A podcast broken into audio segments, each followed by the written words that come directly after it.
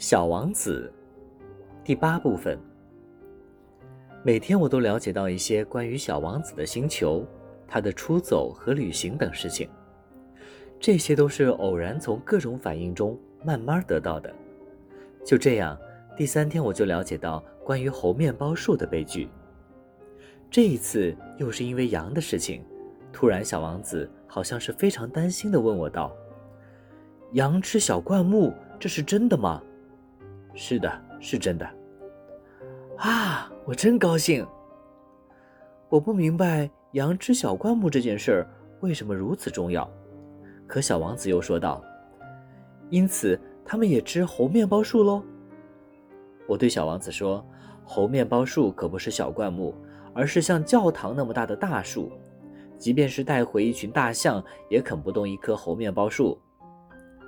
一群大象这种想法。”使小王子发笑，那可得把这些大象一只叠一只的垒起来。他很有见识地说：“猴面包树在长大之前，开始也是小树的。”不错，可是为什么你想叫你的羊去吃小猴面包树呢？他回答我道：“哎，这还用说？似乎这是不言而喻的。可是我自己要费很大的心劲儿。”才能够弄懂这个问题。原来，在小王子的星球上，就像其他所有星球一样，有好草和坏草，因此，也就是有益草的草籽和毒草的草籽。可是，草籽是看不见的，它们沉睡在泥土里，直到其中的一粒忽然想要苏醒过来，于是它就伸展开身子。开始腼腆地朝着太阳长出一颗秀丽可爱的小嫩苗。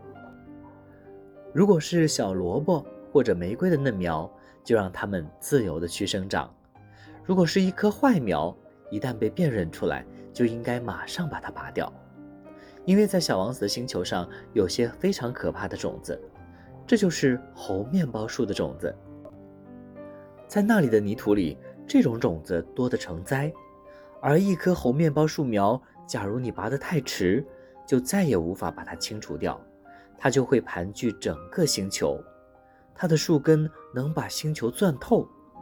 如果星球很小，而猴面包树很多，它就把整个星球搞得支离破碎。